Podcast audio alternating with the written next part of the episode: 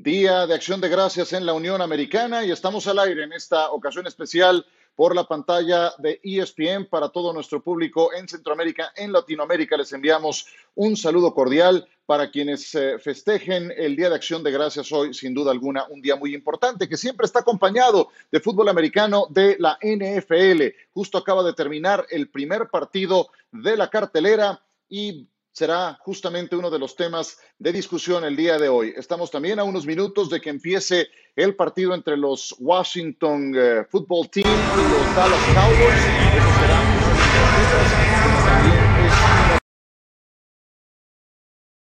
Nuestro compañero Carlos Nava para conocer los pormenores de este partido, que será el segundo consecutivo que inicie Andy Dalton después de que sufrió una conmoción cerebral, de que fue positivo por coronavirus regresó y fue uno de los artífices para que Dallas sacara adelante una victoria que parecía imposible ante los vikingos en Minnesota. ¿Qué ocurrió en el primer partido de la jornada que acabamos de ver por esta misma pantalla? El triunfo para los Houston Texans 41 a 25 sobre los Detroit Lions un partido en el que Deshaun Watson volvió a brillar con luz propia, ya lo había hecho en el partido anterior cuando le ganaron a los Patriotas de Nueva Inglaterra, hoy lanza cuatro pases de anotación, se convierte en el jugador más importante, más valioso del conjunto de los Tejanos de Houston y será alguno de los temas que estaremos tratando con nuestros compañeros Javier Trejo Garay y Miguel Pasquel. En un instante también decíamos con Carlos Nava, pero este triunfo de 41 a 25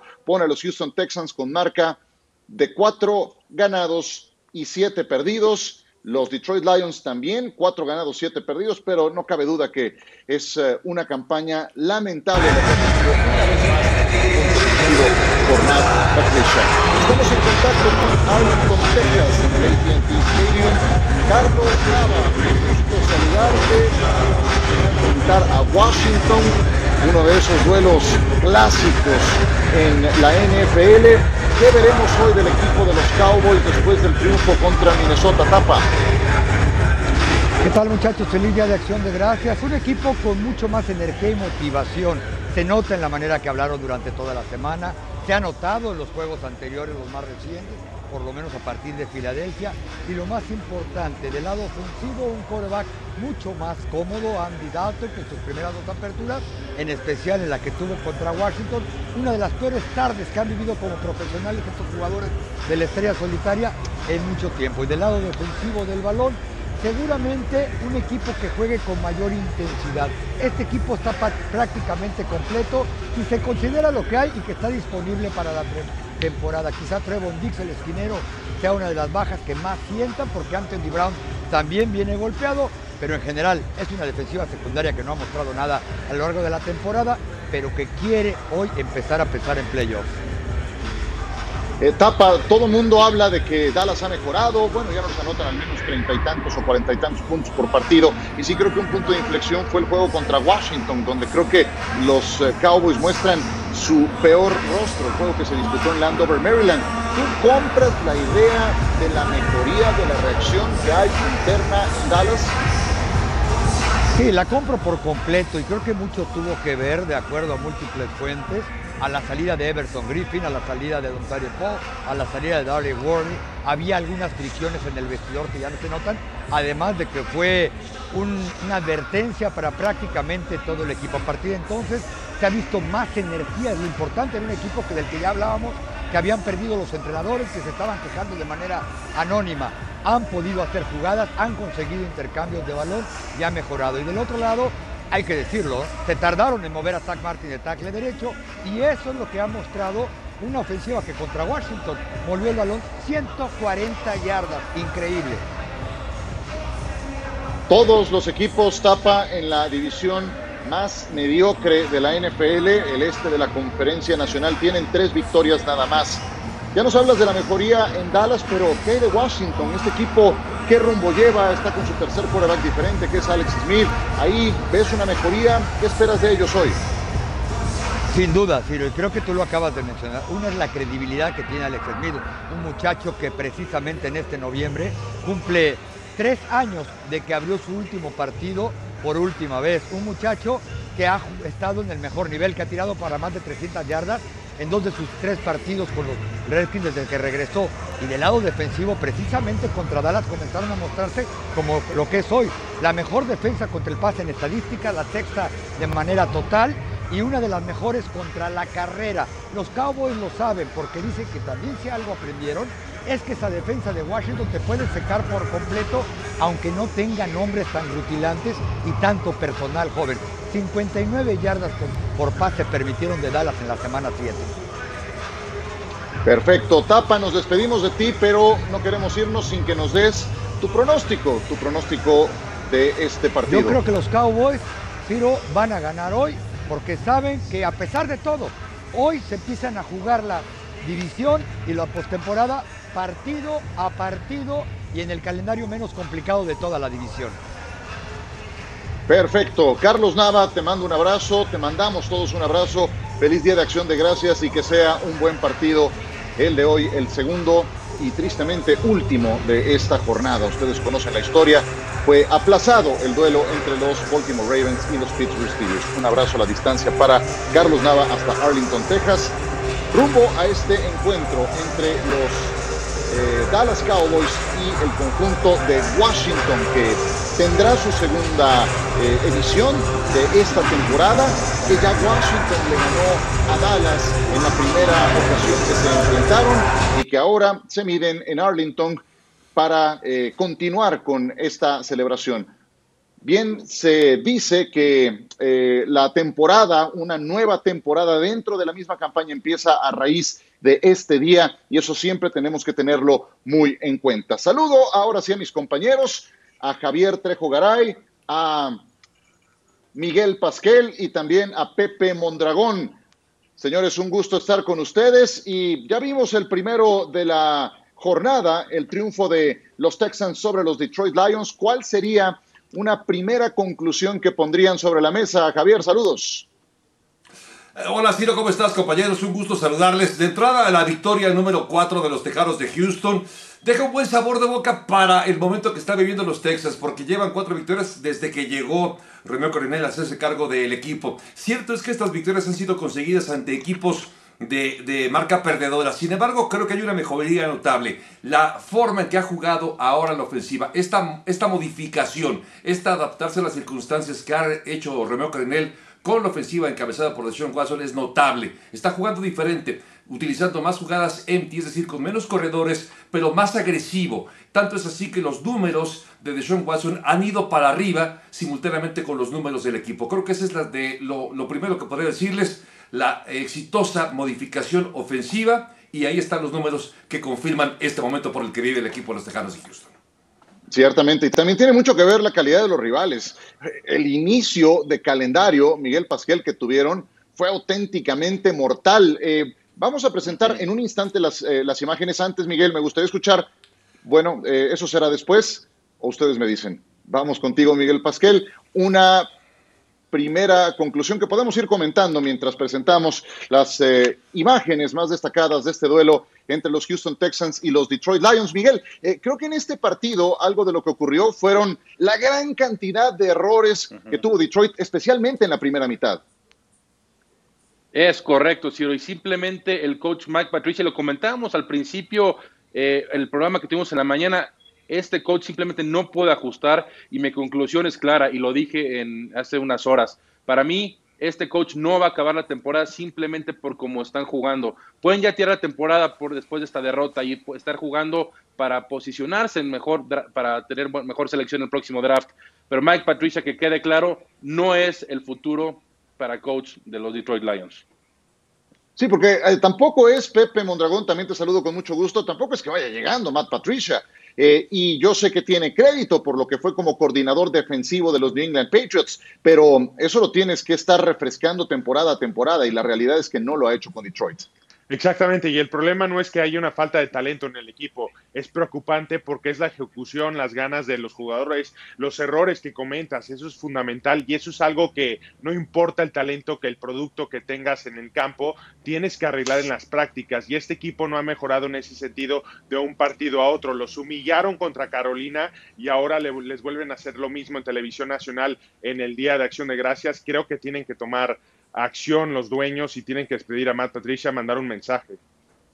Sí, lo, que a mí todo el mundo me pregunta de los aficionados es por qué siguen jugando los Leones de Detroit este partido. Sí, la realidad es que han ido muy mal y eso es consistente. Empezaron ganando con el touchdown de Adrian Peterson, pero después una genialidad de JJ Watt interceptándole a el quarterback del conjunto de Detroit a Matthew Stafford, un pase que regresó 19 yardas hasta touchdown. Vino después otro balón suelto que CJ Prosize terminó capitalizando a pase de Deshaun Watson y nos encaminábamos, Javier, hacia el final del segundo cuarto con ventaja para Houston de 23 puntos a 14 y de esos 23 se habían conseguido los primeros 13 en, intercambios de balón, es decir, tres balones perdidos en ocho jugadas las que sufrió el equipo de Detroit y lo que hizo el equipo de los Tejanos de Houston fue capitalizar los errores, es decir, asumiendo muy bien su papel, aplicando una defensiva fuerte. Esa gran jugada de JJ Watt refleja fielmente lo que significa la agresividad de una defensiva ante un equipo inoperante, un equipo que comete errores y que, como bien lo comenta Michael, no tiene, parece,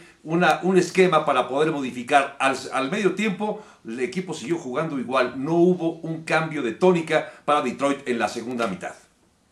Par, par, de goles de campo durante el tercer cuarto, pero después vino la explosión de Will Fuller, ese jugador que estuvo eh, entre los que podían salir del equipo de los Texans, se ha quedado, recibió dos pases de anotación de Deshaun Watson, ambos fueron, Michael, en el cuarto periodo, uno de 40, otro de 34 yardas. ¿Qué pensará Aaron Rodgers cuando lo ve en un juego como el de hoy? Houston no va a ningún lado y, ve nada más el arma vertical que puede llegar a ser este velocista Fuller que se convierte en otra de las claves del partido de hoy, Miguel Pasquel. Sí, mal el gerente general de los Packers porque claramente vale una segunda ronda. Una segunda ronda no te asegura, no te garantiza absolutamente nada ni una primera ronda. Aquí lo que se decía es que Green Bay ofreció una segunda ronda, pero Houston pedía una segunda ronda, Green Bay no la quiso dar. Imagínense ese dúo para playoff de Van Adams con Will Fuller, pero bueno, simplemente quedará en los sueños de los aficionados de los Packers. En fin, Will Fuller habrá que ver si sigue en Houston después de esta temporada. Eh, ya hablamos, eh, Pepe, también de Detroit y creo que todos coincidimos en que este equipo es un desastre, está mal manejado, que, el coach tiene los días contados, pero de los Tejanos de Houston podemos esperar algo en el cierre. Han ganado tres de los últimos cuatro. Yo sé que el rezago es mayúsculo, pero existe todavía esa posibilidad de que se involucren ocho equipos. Si eso llegara a ocurrir, los Texans aún aspiran a algo y yo sé que los ves muy de cerca. ¿Qué me dices, Pepe? Lo veo muy difícil, la verdad, por el calendario que, les resta. Tienen que jugar contra rivales divisionales que son superiores en talento. Simplemente hay una falta de talento en este equipo de Houston, porque sí, tienen un gran coreba que está teniendo una magnífica temporada de Sean Watson, pero también no tienen jugadores como los que tenían en la defensiva. Sí, JJ Watt, pero ya no tienen un Jadavion Clowney, ya no tienen los esquineros que tenían, y ahí es donde carece más este equipo eh, eh, defensivamente. Y ofensivamente, la pérdida de un DeAndre Hopkins les pegó durísimo porque no tienen un receptor uno. Mencionas a Will Fuller, él no es un receptor uno, es más una amenaza vertical que pueden utilizar cuando tienes un receptor uno que puede llamar más la atención. No creo que Brandon Cooks y Will Fuller sean los receptores adecuados cuando vas e, contra un equipo que puede jugar coberturas. Este equipo de Detroit tiene jugadores muy jóvenes en la secundaria. Perdieron a Darius Slay, el jugador más importante que tenían, y por eso hay muchas faltas de comunicación y te permiten muchos espacios. Pero cuando juegues contra un equipo contra Indianápolis, la verdad no creo que puedan hacer esto. Indianápolis es su próximo rival y de hecho tienen eh, par de juegos con Indianápolis la próxima semana y después dos jornadas más tarde estarán visitándolos en Lucas Oil Stadium. Se ve complicado, pero alguien que les dé el beneficio a los tejanos si se mantienen en este rumbo. Javier, porque este equipo empezó contra Kansas City, contra Baltimore, contra Pittsburgh, contra Minnesota y así fue que se pusieron cero ganados, cuatro perdidos. ¿Algún beneficio les otorgas al menos media posibilidad bueno, solo porque tú me lo pides, le voy a entregar esa media posibilidad. pero, no es a fuerza, pero no es a fuerza. Te voy a decir una cosa. Yo sé que es día de acción de gracias y que todo el mundo anda. Claro, y hay que ser generoso. En un buen mood, pero tampoco es a fuerza. No, no, coincido contigo. A ver, lo que decía también Pepe me parece muy sensato. Ciertamente tienen a Will Fuller, de Andrew Hopkins, seguramente habría aportado mucho para el equipo. Pero hoy por hoy parecería que en estas victorias, en estos momentos, no extrañan tanto a DeAndre Hopkins, sobre todo por el nivel que ha escalado de Sean Watson que está jugando a, un nivel de MVP en este momento. Y el mejor pasador en las últimas semanas se llama de, eh, eh, de Sean Watson. Sin embargo, creo que el problema no está en este momento en la ofensiva, está en la defensiva. Una defensiva que hace muchos años, o no hace mucho, mejor dicho, era una de las mejores y hoy no está siquiera en la mitad de la tabla. Creo que es ahí donde está el acento. A pesar de que Deshaun Watson está jugando a un gran nivel, no le va a alcanzar porque una matemática simple necesitas anotar más puntos de los que recibes. Y esta defensiva todavía deja algunas dudas a pesar de JJ Watt.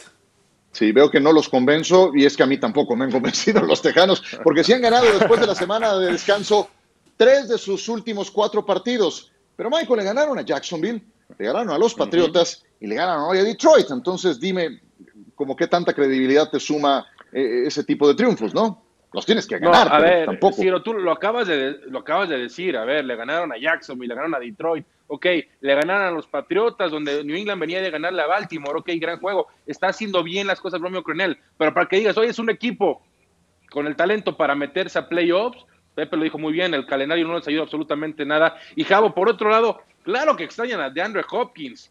No hay equipo que pierda ese, ese talento y no lo extrañes, porque mencionabas este que no lo extrañan tanto por la en las victorias, porque estás ganando, porque ah, estás ganando, y si ganas entonces, bueno, pues no te acuerdas del que se fue, empiezas a extrañarlo más cuando estás perdiendo. A nadie extrañas en las victorias mientras ganes, pero en las derrotas, bueno, después de ese inicio, como decía Ciro, ese calendario tan difícil que tuvieron, ¿cómo crees que no habían extrañado a Andrew Hopkins? Y ahí también entra el tema de Romeo Cronel, porque está haciendo bien las cosas ahorita, pero ya ha tenido la oportunidad de ser entrenador en jefe en la liga y ha demostrado que no es el mejor ajustando en los partidos que tienes que ajustar. Como lo dijiste, cuando juegas contra equipos que te permiten esas facilidades, contra defensivas porosas, todos se ven bien, ¿no? Pero el momento es con los rivales divisionales que te conocen, que saben cómo jugarte. Vamos a ver cómo ajustan cuando jueguen la próxima semana contra Indianapolis. Pues eh, algo que podría ocurrir, y ya lo he visto por un par de lados, es que Crenell se quede al frente de Houston para el inicio de la próxima temporada. ¿Por qué? Porque conoce la institución, porque ya lo conocen a él y porque entrar en un proceso de análisis de un nuevo entrenador con las condiciones en las que nos encontramos, con restricciones en los vuelos, en las entrevistas, en poder conocer mano a mano, frente a frente a los posibles candidatos, eh, representa una serie de obstáculos que veremos si están dispuestos los eh, directivos de los Houston Texans correr. Pero eh, no olvidemos que hablando de correr, al que corrieron era no nada más su entrenador en jefe, también era extrañamente el gerente general y cometió muchos desaciertos, uno de ellos precisamente el deshacerse de, de Andre Hopkins. Pues así las cosas después de este primer partido que termina con el triunfo de 41 a 25 para los Tejanos de Houston. Hablando de Tejanos, estamos en unos minutos más en Arlington, Texas, para llevarles el duelo entre los Dallas Cowboys y el conjunto de Washington. Un partido de la división este de la Conferencia Nacional ya viene por esta misma señal. Antes nos ponemos al día de cómo se presenta este partido. Volvemos. Volvemos con ustedes. Este es el Taj Mahal, le llaman, el palacio de Jerry Jones.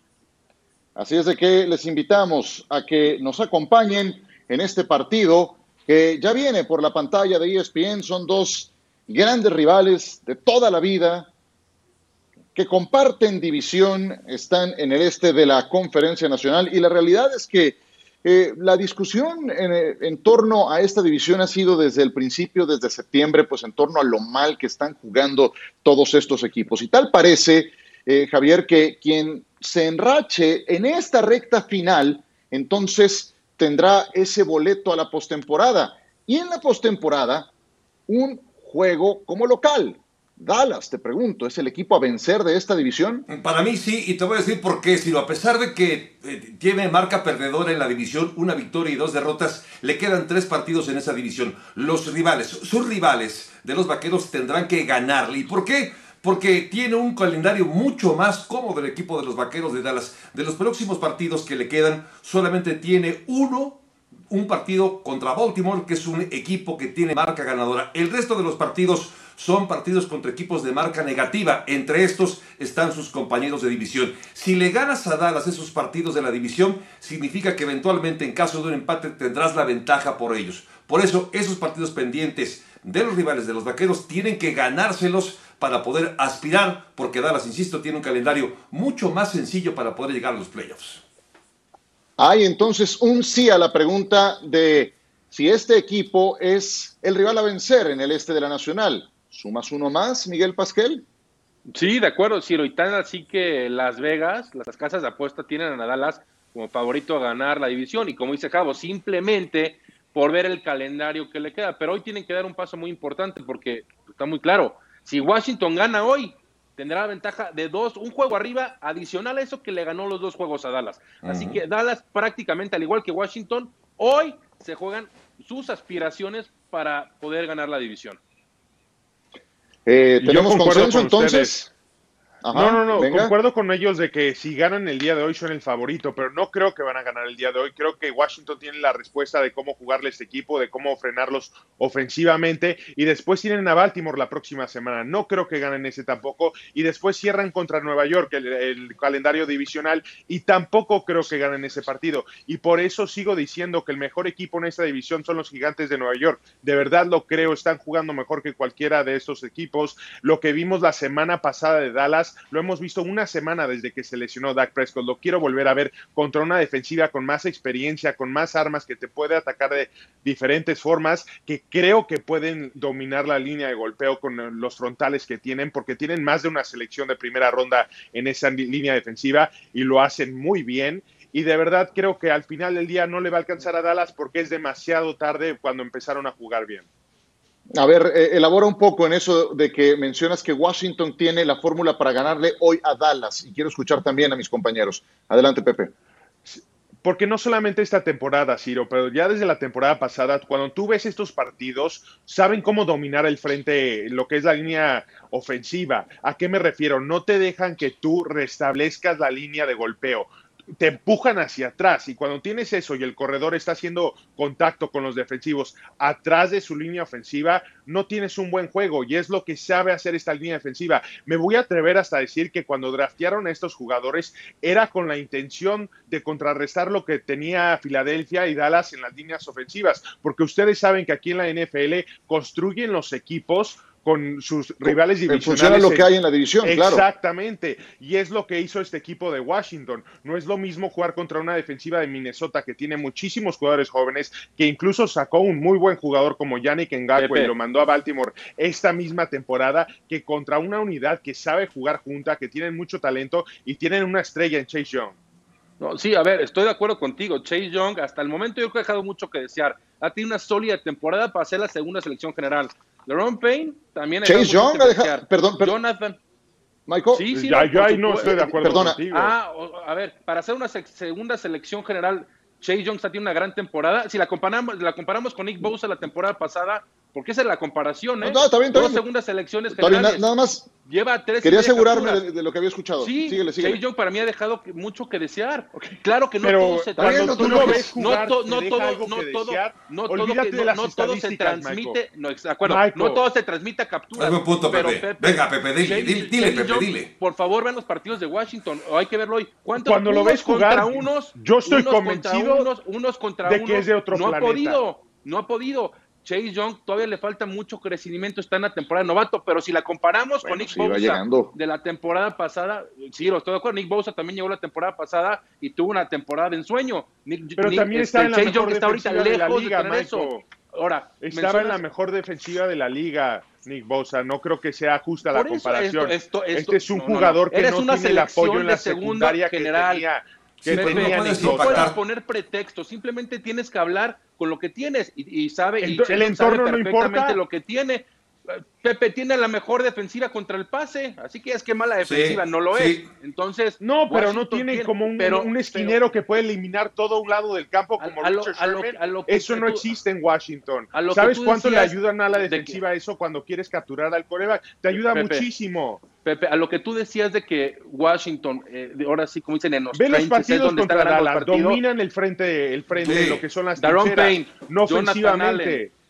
Sí, lo han hecho. No ha sido la, ver, la el interior de la. Dallas, honestamente, el no ha sido interior de la línea ofensiva Hay que de ver- Dallas hay que no ver ha podido cuántos- manejar esos tres ¿Cuántos- jugadores que acabas de mencionar. ¿Cuántos puntos les están metiendo por partido? Son de las peores defensivas contra Ahora el sí. juego terrestre. Por favor, y bueno, a ver, Javier, Javier. las últimas A ver, nomás, nomás, por favor, no hablemos todos al mismo tiempo. Javier, pon orden. por favor, Solamente para tratar de justamente responder tu pregunta, Ciro, y es que efectivamente es una defensiva que está trabajando de manera fuerte, rápida, es una de las defensivas de las mejores en cuanto al pase, ya lo decía Michael, y enfrentas a una ofensiva que ha dejado mucho que desear, pero en contraparte yo veo que va a enfrentar a un equipo como Dallas, la ofensiva, que ha mejorado su línea ofensiva y que ha mejorado también Andy Dalton. A Andy Dalton lo vimos mucho más cómodo el pasado fin de semana. No va a enfrentar Washington al mismo equipo de los vaqueros de hace unas semanas. Creo que es un rival más complicado y ahí está, me parece, el matchup. La gran defensiva de Washington contra una defensiva que va en ascenso como la de los Dallas Cowboys. Sí, bueno, nada más eh, complementando, decía, decía Miguel, me ha decepcionado Chase Young. Yo las veces que lo he visto, encuentro cosas que me gustan. Lleva apenas tres y media capturas de coreback, eh, nada más para complementar. Tiene, ¿qué te digo? Dos balones sueltos forzados, un pase defendido, tres y media capturas de coreback. ¿Cuántos tuvo Nick Bosa en su año de novato? Nueve capturas. Entonces, vamos a ver cómo va avanzando la temporada. Pero también Bosa tenía Eric Armstead, tenía a DeForest Wagner acompañándoles y Claro. un buen complemento en la defensiva, en un equipo ganador. En fin, ya veremos. Es un buen punto y de los hombres a seguir, por supuesto, Chase Young en el juego de hoy entre los Dallas Cowboys y el equipo de Washington. Vamos a ir a mensajes. Va a estar bueno el partido. Así como escucharon que estaban en este bloque, así se traen los Cowboys y el equipo de Washington. Es una gran rivalidad de toda la vida en el este de la Conferencia Nacional. Vamos a una pausa y regresamos.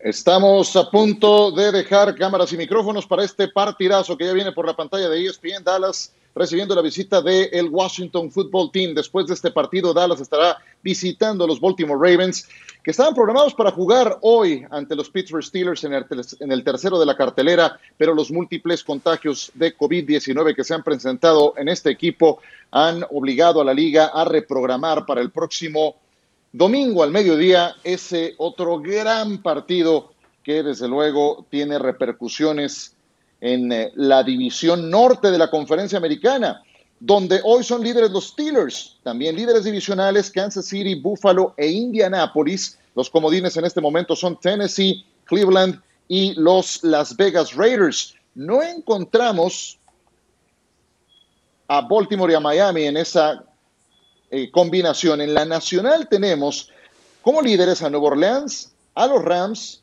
a Green Bay y a Filadelfia. En la segunda columna están los comodines, Seattle, Tampa Bay y Arizona. Y en la pelea, muy entrecomillado, Chicago, Minnesota, San Francisco y yo creo que Detroit lo vamos borrando después del juego de hoy, de, la conferencia nacional y cómo están las cosas. ¿Qué destacarían cada quien? 20 segundos brevemente ¿Quién creen que sube? ¿Quién creen que baja? ¿Qué confrontación ven que se va asomando hacia el futuro, Javier? A mí lo que me llama mucho la atención son los Rams. Unos Rams que pocos teníamos quizá en el radar en el arranque de la temporada. Pensábamos que ahí iba a estar Seattle dominando. No lo ha hecho mal Seattle, pero cuenta con una defensiva que ha dejado muchas dudas y creo que ese es el principal problema para poder pensar en que puedan llegar lejos. Pero los Rams destacan muchísimo porque no es una explosiva ofensiva la que tienen, pero esta defensiva está jugando al nivel que le vimos hace un par de años cuando llegó incluso al Super Bowl. Creo que eso es lo que a mí en esta conferencia me llama la atención. Los Rams en esa segunda eh, posición de la conferencia nacional. Miguel, 20 segundos. A mí lo que más me gusta ahorita es la, de, la división oeste en la conferencia nacional. ¿Quién la va a ganar? Lo dice Javo, los Rams, Seattle, Arizona. Es algo que me intriga muchísimo. Seattle tiene todavía juegos muy fáciles, como puede ser Washington, como puede ser Filadelfia, pero los juegos clave van a ser cuando enfrenten y reciban a los Rams y a los Cardinals. Bueno, los Cardinals ya le ganaron El pero a los Rams y a San Francisco el próximo fin de semana. El sotanero del oeste de la Nacional sería el líder en el este de la Nacional. Pepe, en 20 segundos. Yo creo que el que se puede salir es Arizona, porque todavía tienen partidos muy complicados. Tienen que ir a Nueva Inglaterra, tienen que recibir a San Francisco, juegan dos veces contra los Rams. Creo que ahí puede, puede haber dos, dos derrotas por lo menos. Y un equipo como Minnesota, como Chicago, que creo que pueden cerrar bien, se puede terminar metiendo. No estoy diciendo que van a quedar fuera, pero sí es el equipo que está en peligro de salirse de esa ecuación. Revisemos la conferencia americana, los líderes divisionales en este momento, ya lo decíamos hace un momento, Pittsburgh, Kansas City, los Bills de Buffalo e Indianapolis, los comodines, Tennessee, Cleveland y los Raiders. Y en la pelea, en la tercera columna, Baltimore, Miami, Denver y los Patriotas de Nueva Inglaterra, entre otros. ¿Qué destaca? Cada quien 20 segundos. Miguel Pasquel primero. Aquí lo interesante para mí es la división entre Nueva Orleans y los Tampa Bay Buccaneers. Ahora sí que el sur de la conferencia nacional. Claro que Nueva Orleans tiene un juego de ventaja y ya le ganó los dos. Sin embargo, quiero creer todavía en Taysom Hill. Quiero ver si puede seguir ganando Nueva Orleans sin Drew Brees, mientras que los Buccaneers y Tom Brady, por más que hayan perdido la, la semana pasada, hay que, hay que tenerlos de ahí de cerca. La defensa fue la que jugó muy bien en ese partido. ¿Qué me dices, Pepe? 20 segundos. Estamos hablando de la americana. De la americana yo resalto a Baltimore. Exactamente, esa era la nacional, la que mencionó Michael, pero eh, la, la, americana Baltimore, que en ese momento está fuera, sí creo que se terminan metiendo por Cleveland. Le van a ganar a Cleveland, Cleveland se va a terminar saliendo de ese dibujo Ah. de la postemporada. ¿Y a Pittsburgh? Ah, Pittsburgh va a ganar la división. Se- se- Sembrado número uno. No, no, no. Ya la tiene. Sí, yo, yo sé, pues de eso ya va, ¿no? Yo te decía Pittsburgh el domingo, el domingo. Pero bueno, ya, si quieres, Ah, va a ganar. eso luego lo No, vemos. Javier, el domingo. Yo la, Muy digo, breve algo, de, Javier. de- de Cleveland me gusta lo que estoy viendo, pero me gusta también lo de Indianapolis con Philip Rivers, aunque la defensiva es la mejor unidad en ese equipo. por supuesto, qué bien jugaron contra Green Bay la semana pasada. Pausa, estamos en este jueves de Acción de Gracias, alistándonos para Washington contra Dallas. Ahí lo tienen, el regreso del año. Hombre, Ben Roethlisberger tiene también muchos, muchos eh, blasones para llevarse semejante nombramiento, pero este señor, su vida corrió serio peligro después de la lesión que había sufrido y está de vuelta. Ya nos vamos, pero antes pronóstico. Javier Trejo Garay. Me quedo con el de la estrella solitaria, Dallas se lleva la victoria ante Washington. Ah, antes de ir contigo, Miguel Pasquel, Pepe, dime, Pepe Mondragón. Me voy a quedar con Washington y creo que Antonio Gibson va a tener que ser el jugador importante en la ofensiva. Ya les expliqué mis razones de la defensiva por las cuales creo que va a ganar ese equipo. Hombre, pensé que Miguel Pasquel iba a ser el único. ¿Quién gana, Michael? Voy a quedar con Dallas, Ciro. Yo creo que como pueden usar el spread ¿Cómo? offense. Y, Y y al con contrario, con Pepe, con yo Dallas. creo que sí, que Elliot va a tener una gran, gran tarde en el juego terrestre y por supuesto en el juego aéreo. No lo puedo creer. Tiraste la toalla Ya ni me digas. Yo voy con Dallas. Disfruten el partido. Fernando Tirado y Aitán Benesra.